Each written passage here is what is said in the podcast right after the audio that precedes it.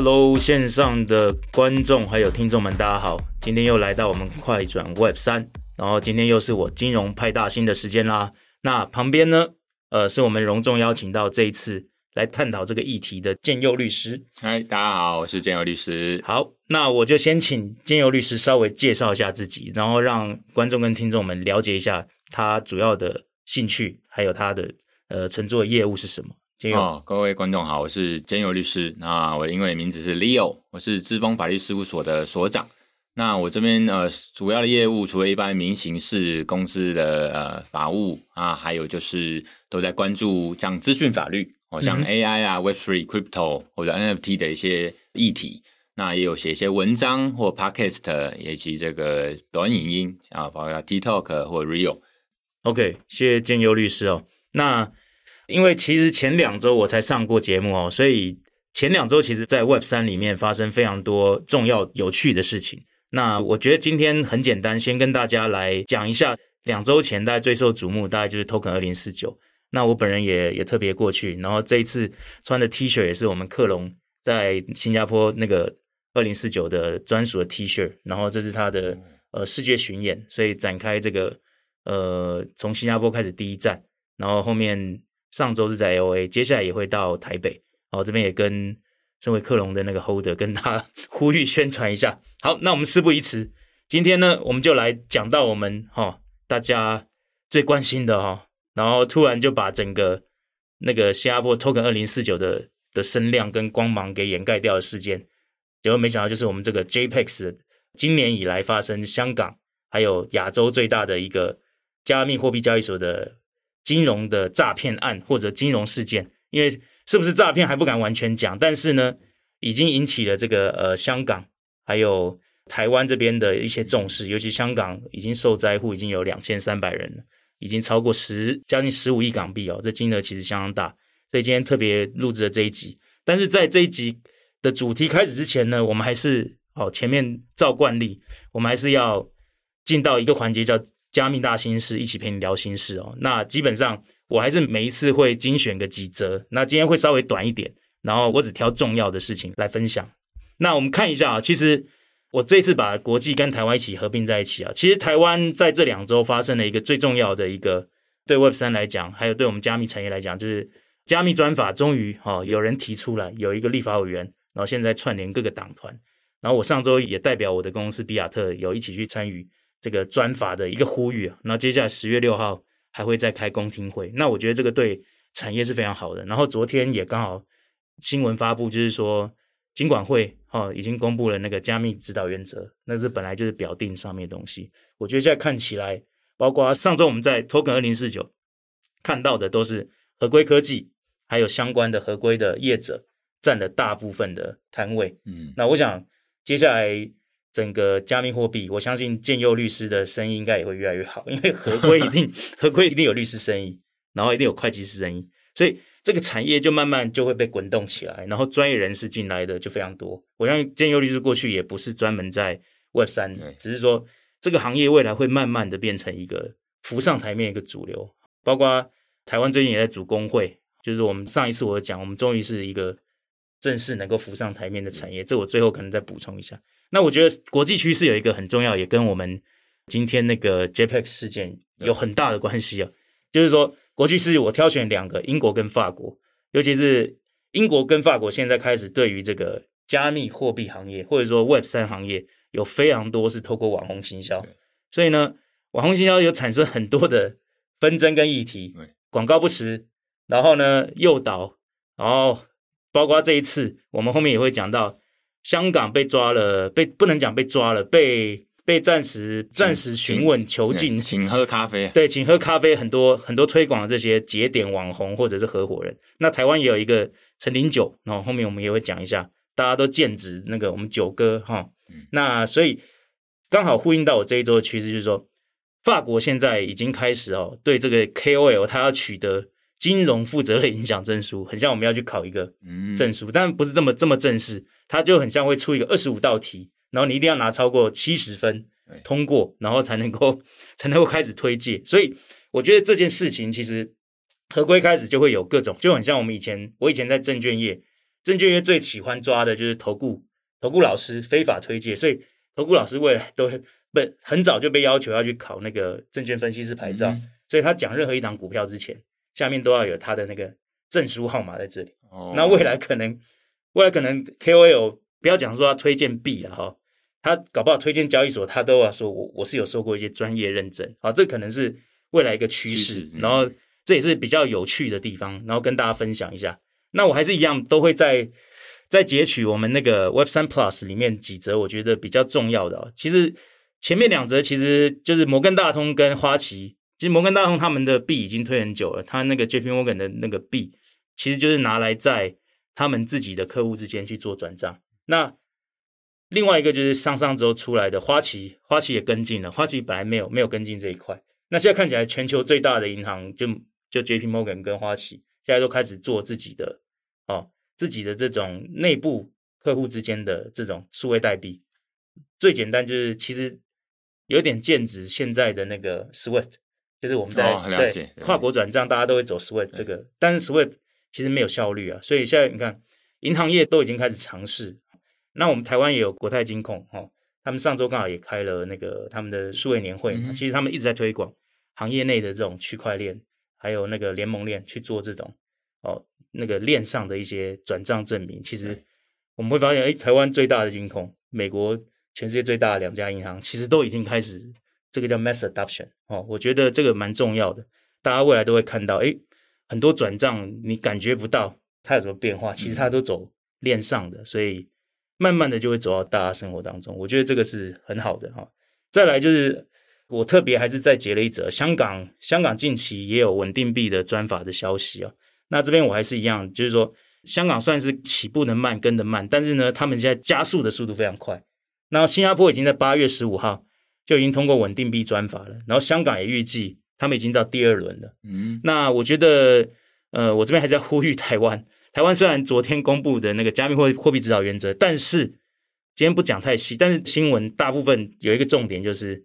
金管会跟央行还是不允许我们发行稳定币，这个是我个人觉得比较可惜的哈。因为我我上次节目也有讲，稳定币其实就是我们金融行业的一个 infrastructure。如果我们没有业者能够在台湾发行稳定币，或者说我们的专法没有赶快推出的话，我们可能到后面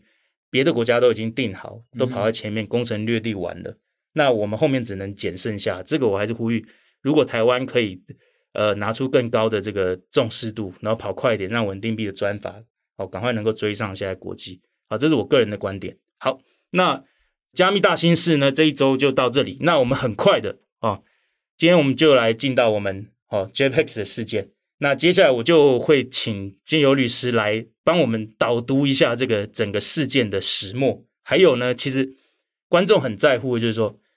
去年遇到了。FTX，嗯，那今年刚好又遇到了 JPEX，还好 JPEX 这一次在台湾应该不太严重，应该没有听到很很大的那种自救会吧？没有，没有，对对，所以但是呢，我们在每一次的经验里面，还是要学习一些教训。对，然后我也是看到金佑律师在在网络上有有一个自保的那种三步骤，我、嗯、我觉得待会他他会跟大家来说一下。还有我们这一次因为 JPEX 用户自保，然后怎么衍生后续的这些议题啊？那我们就让金佑律师来跟我们介绍一下。好，哎，谢谢派大星。那我们这个就从这个 JPEX 开始哈。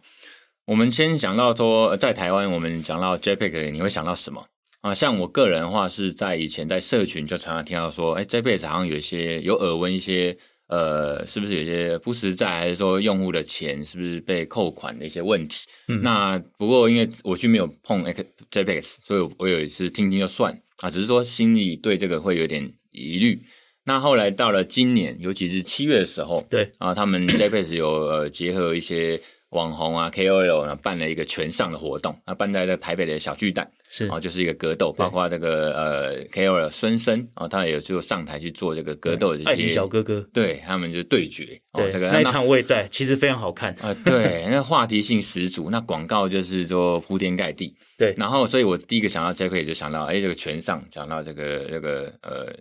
就是他们有这个活动。那时候我第一印象，我我跟你一样，嗯、就是 JPEX 之前负面蛮多的，但是我我一去到，我也是被震慑到，哇！我看这个开玩笑不得了，那个孙生或者那个那个 Toys 一出来，还有最后那个那个谁，嗯，Toys 那个老板出来，那个 Show Girl 是二三十个，我想说哇，这真的是玩真的，然后大手笔，哦，但不过当天其实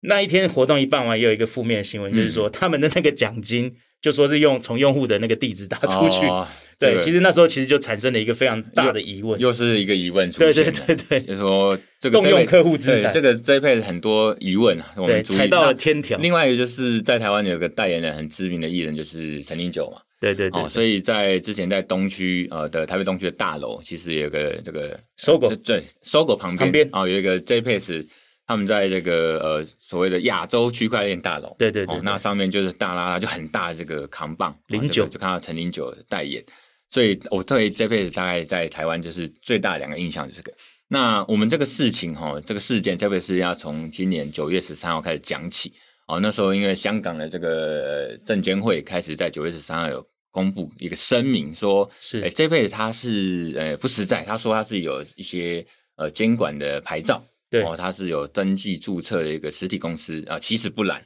那这个公告一出来之后，整个就呃引起轩然大波。那在这个你刚才也提到这个，那一天很巧，九月十三号是第一天 Token 二零四九结束，嗯、然后下午大概傍晚，这个新闻稿就出来了。然后晚上因为大家都在 party，然后都没有注意到，然后大概深夜的时候回来看讯息，就很多人说 JPEX 的那个人都跑了，怎样怎样。然后隔天我就想，嗯，十四号。去看他那个摊位还在不在？嗯、就真就刚刚讲的人去楼空，高歌离。那时候在新加坡。对对对对。然后我们在台湾，我们看这些消息啊、新闻，发现诶他在新加坡二零四九，Token 二零四九的这个摊位呃不见了。对，很多朋友去拍照。台湾的这个区块链大楼也好像都撤走了哦，一个人都没有。对对对，刚刚广告都撤走，就一夜间呢。对对对，所以你看九月十三号开始，除了香港证监会开始点名嘛。然后点名说，这个这辈子它有一些六大的可疑之处，主要是它有一些资讯都是虚假跟误导性。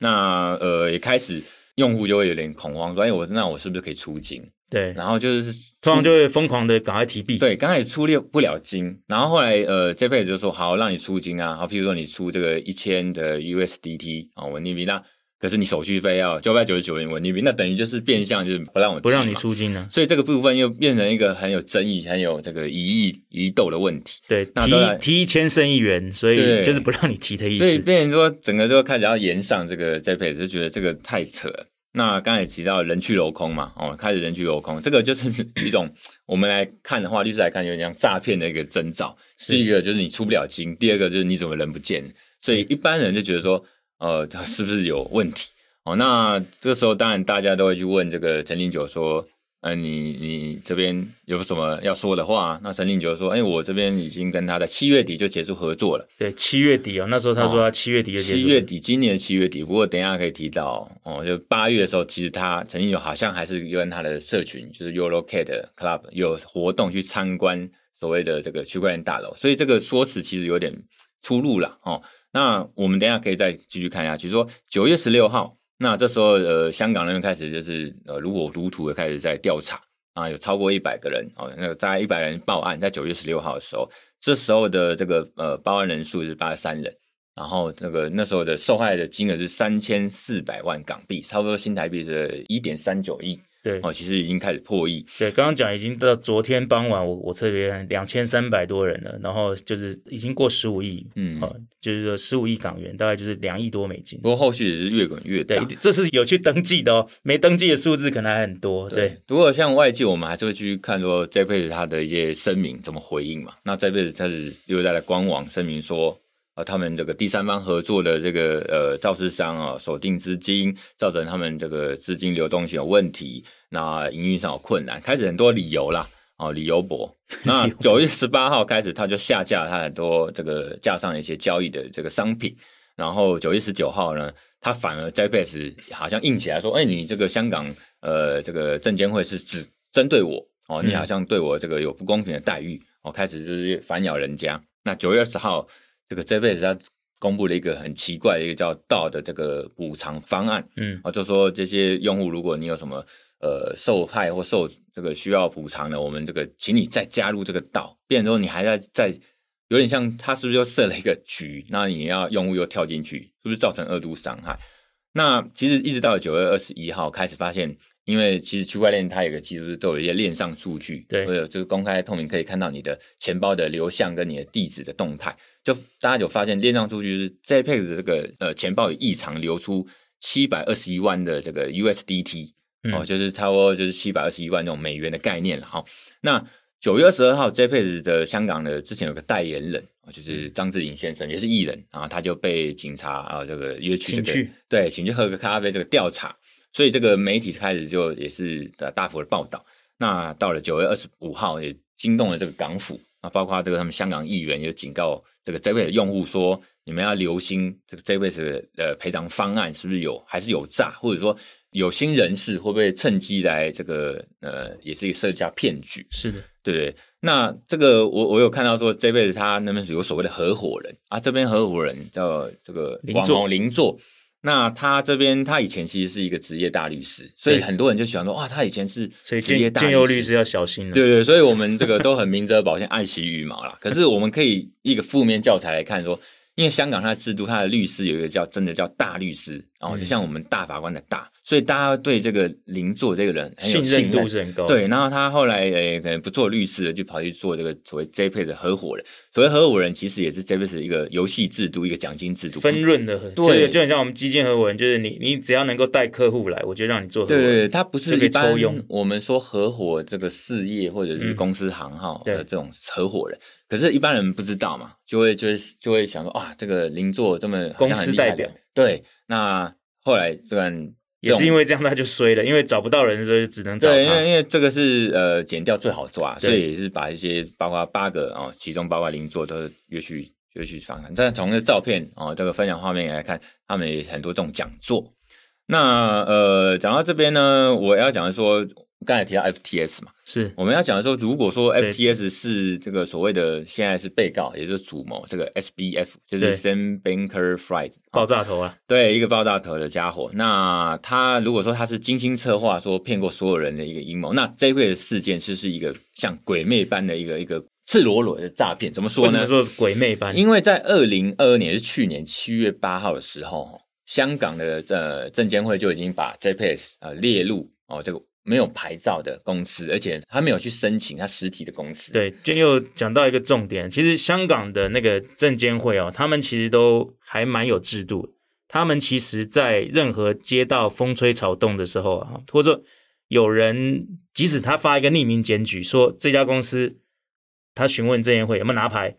然后证监会就会回应他，我来查我，然后他就会做一个公告的 list，所以他会有一个公告 list 是可能，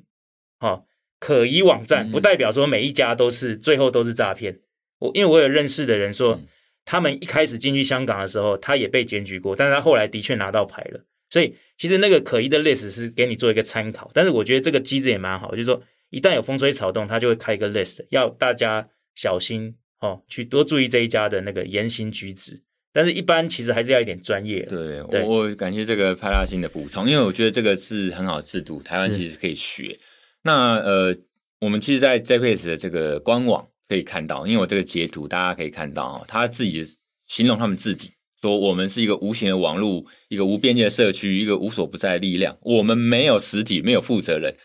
在他整个官网或者整个文宣广告活动都在鬼话连篇、不实在的情况，只有这一句：我们没有实体，我们没有负责人。这句是唯一他自己写写在上面。不过一般人可能也不会去看啊。是，可是我要讲的是说，像刚才这样子，呃，我们可以知道，在去年七月八号，香港的证监会就已经有一个呃公布可疑名单，也有这个证实这辈它不是有牌的公司，甚至还不是公司哦，没有登记注册。在这个情况下，其实一般人都可以查证，包括说，如果你是艺人代言人 KOL，你其实都可以去对。其实艺人在接案的时候，其实他应该会自己，他或者他经纪人啊，应该会去自己去核实一下这一家的风评。对，所以在这个地方，其实我们就可以注意到说，刚才讲到，如果说以台湾陈林人陈林九来讲说，他们是不是包括他们经纪公司那时候，其实在事前在呃评估要不要接这个案子的时候，这个代言的广告的时候，是不是就应该要，或者是可以知道这些讯息？对，是不是应该事前就知情？对对对，所以呃有风险。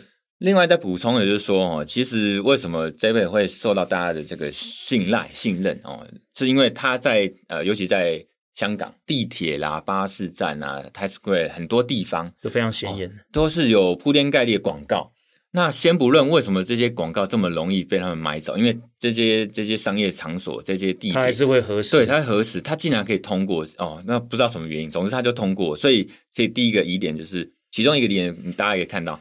就除了铺天盖地的广告以外，它也这辈子它叫自己叫做 Japan Exchange。对，其实那时候也很多人问我，他跟那个日本的日本的证交所 JPEX 有没有关系？我我直觉就是八竿子怎么可能打得着？那呃，就此日本它其实 JPEX 就是日本的那个呃证交易所，对他们也有发布声明说完全完全无关。对，其实那个都有新闻哦。对对，但是我就不懂为什么新闻都发出来，对，随便搜 Google 都有。对，然后艺人还是愿意代言。那这是第一个，那还。接二连三很多的打脸，包括 Visa，因为 JPEX 之前也说他们跟 Visa 有些这个合作，合作那一而再再而三这样子的谎称，结果在 Visa 的官网，包括他们 Visa 的这个 2B 啊的这个官网都有说，嗯、你看就这种画面，这个所谓呃，他说我们 Visa 已经呃接获很多这样的查询，我们特此声明。那个 JPEX 不是我们合作伙伴，我们没有相关。的意思说都有迹可循，对，就有迹可循，还有记录。没错，没错。那所以我们整理几个疑点，就是说，呃，这个 JPEX 它号称自己在杜拜有注册，在美国、加拿大、澳洲、日本都有相关的证照。那其实逐一被打脸都没有。那可是它却大部分在亚洲，包括香港跟台湾。哦，就有做这个交易的生意业务，嗯、可是第一个我们疑点就是，他从来也没有一个可靠的这个资讯的公开，嗯、他也没有实体的组织负责人，也没有注册地，也没有牌照。那他也找了很多代言人下广告啦，办活动。那在这样的情况下，其实一般人他都会去吸收这样的资讯，就会信以为真。对，因为一般我们觉得，如果你是骗人的，是不是就比较低调？你这么高调，应该不是骗人。会有这种过来高调骗人，对，所以所以现在变成有点流行高调骗人，所以从之前 FTS 到现在的 JPEX 都有一种类似的这种象征，然后这种迹象，说你这么高调，这应该不是骗人哦。怪可是怪不得我朋友都说我很低调，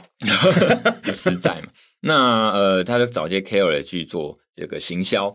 然后呃，还有刚才讲合伙人的制度，一般人提到哦，你是合伙人，比如说你这个以前是大律师，现在是网红，是你是合伙人，那应该没问题吧？就是 leverage 这些合伙人、大律师还有网红的这些 credit，、嗯、其实这都是一个很很套套路，非常非常非常普遍的套路。是是，可是一般人他他就只能看这些去判断。是，可是像我们呃，像派大星这么专业，他就会去看说，哎，在这个熊市里面，你这辈子自己发行的。平台币像 JPC 怎么只有一直涨、嗯、啊？人家比特币只涨不跌，对，都不不一定涨成这样。你为什么只涨？人为操纵的。对，那还有你的这个你的市值哦很大，无敌大。那时候市值比比特币还大。对，可是我就觉得很可笑。对，可是你 JBC 的交易量却很少哦。那当然还有什么高报酬这种人家常见的这个二十趴，对哦，这个年化报酬完美的都不合理，完美的符合更不用。对，更不用说挪用客户的资产跟这个对。这辈子没有任何的储备证明，就是说他证明他的资产是在哪边。是是是，所以我们这边呃，第一个就是要提醒大家说，其实你在纵使你去相信这些信赖、这些呃这些信用、这些信赖，可是万一不幸遇到怎么办？对，你还是要去查证说到底有没有这个公司嘛？嗯，因为这个都查得到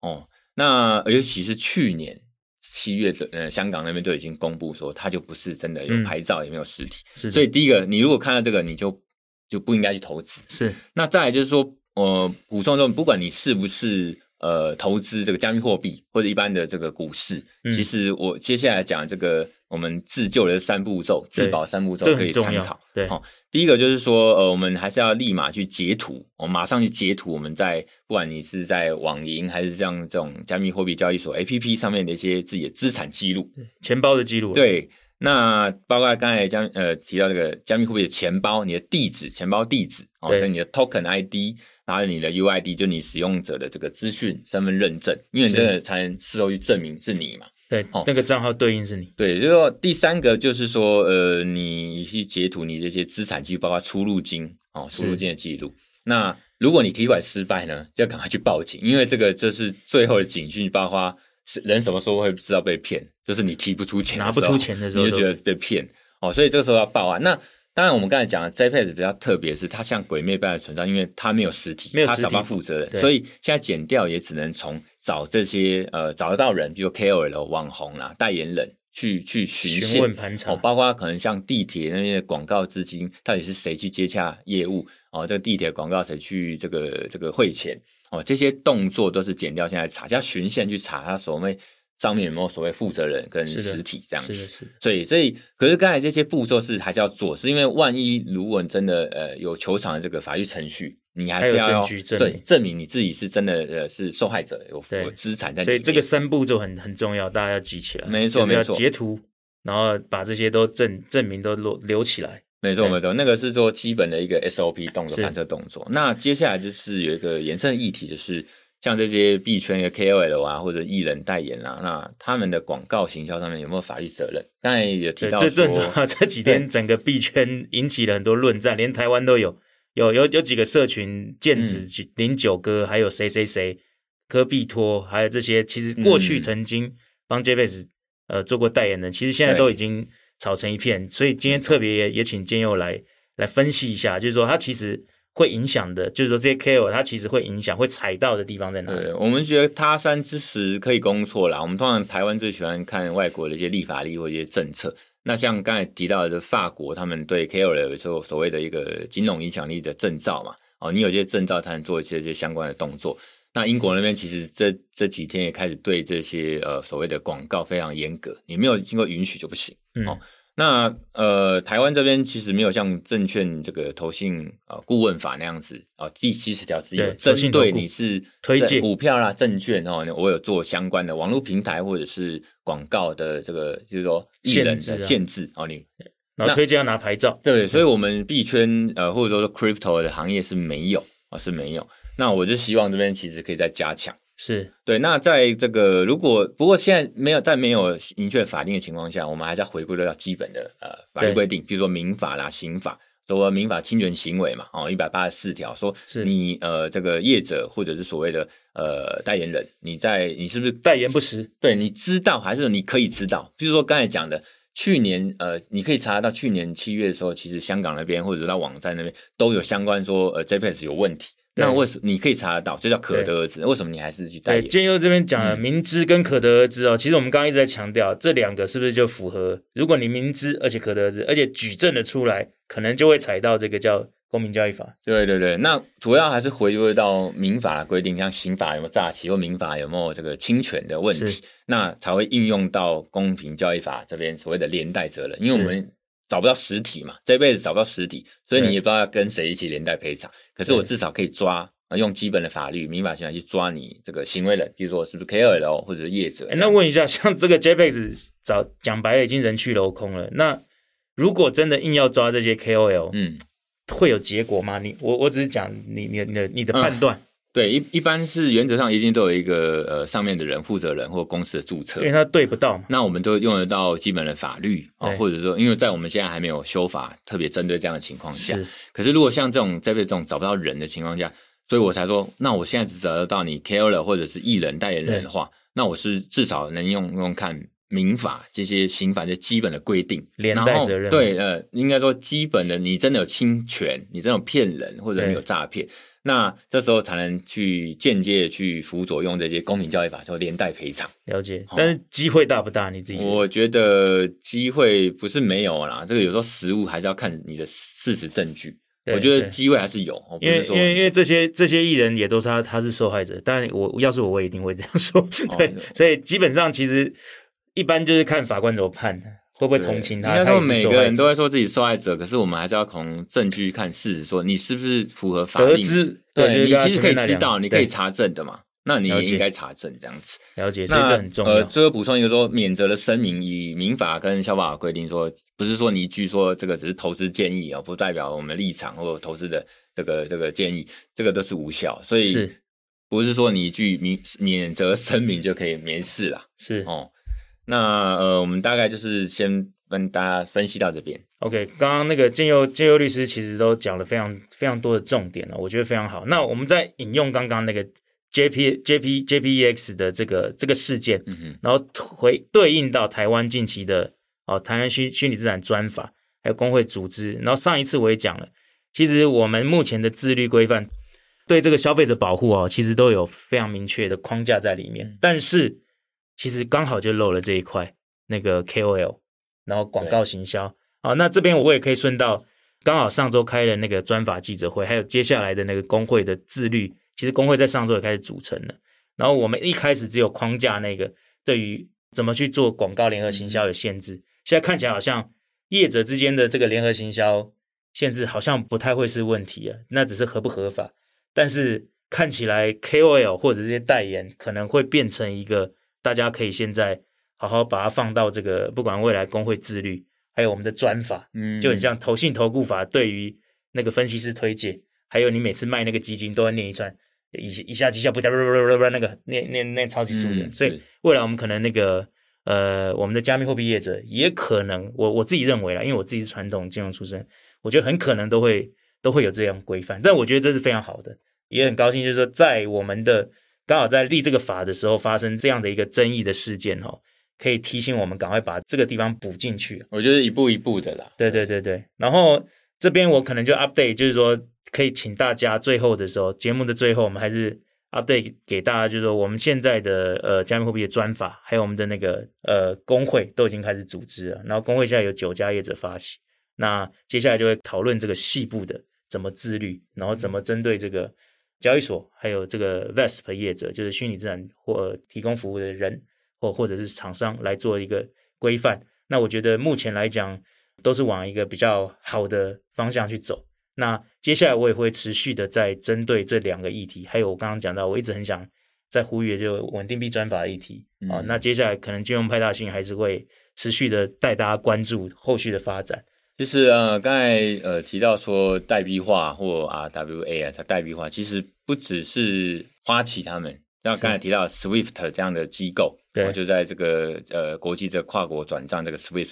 他们也在拥抱区块链做相关的技术，所以这其实从传统金融也是在拥抱区块链这样的这个 Web3 的技术。然后呢，呃。就刚才讲到说，我们今晚会有有做这个指导原则，原则其实里面有个境外的这个厂商，他其实还要符合我们这边的规定，要去申报啊，完成这些防洗钱的这些声明。对，必安也要来来申请。那其实这个东西也是间接跟逐步的提供我们 KOL 可以去或者代言人可以去注意的。是，所以也是加强说哦，虽然现在没有一步到位很多规范，直接说这些呃代言人或 KOL 的行为，可是这些东西也是间接的说。你要做这些的注意事项，你才能去接，否则你要做功课。对，你可能还是可得而知，却没有去做哦，那可能还是有法律问题。对对对，所以 KOL 要注重专业哦，这个很重要。对我我不过我觉得在之前 FTS 之后，这个相对香港，我们台湾这边的 JPEX 的受灾户可能没有那么多啦。对对对，所以或许也是因为之前比较血流成河，现在大家也比较有一些意识